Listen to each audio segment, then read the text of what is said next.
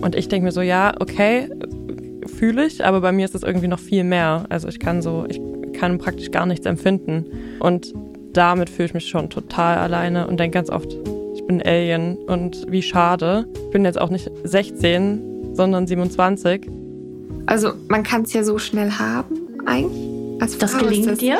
Ja, schon, ja, ja, ziemlich, ziemlich gut eigentlich. Warum, warum runzelst du deine Stirn und freust so dich nicht drüber? War? Also ich freue mich schon drüber, aber okay. es war total komisch.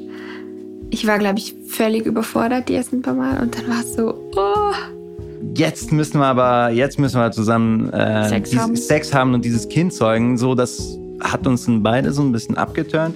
Also ich war dann wirklich so da, also ich lag so da mit irgendwie einem halben Finger irgendwie drin.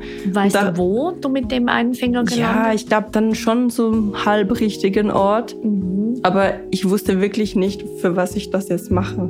Also es war für mich überhaupt keine irgendwie Erregung. Es also war, keinen Sinn gemacht. Es hat keinen Sinn gemacht. Ich ja. verstand wirklich nicht, äh, was das sollte. Es war ein bisschen so, wie wenn mein damaliger Freund einfach meine Brust anfasste. Ja. Dachte ich auch, okay. Also man könnte ja meinen, okay, ich habe Angst, dass ich ihn verliere, mhm. oder? Ich habe irgendwie Angst, ähm, oder einfach ich habe Angst.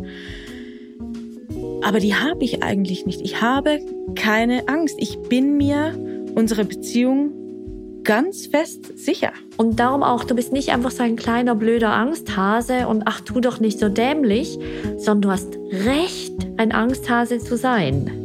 Oder? Und Hasen sind aber so cool, kuschelig und so cool. Also. Das tut hm. ganz, ganz gut, was du so. sagst. Nein, nur weiterreden. Ja, nur ja weil ich, ich finde wirklich. Wenn ich so Mimik ja, mache und so, das tut ganz gut. Release, der Therapie-Podcast mit Dania Schäfter. Eine Produktion von Auf die Ohren.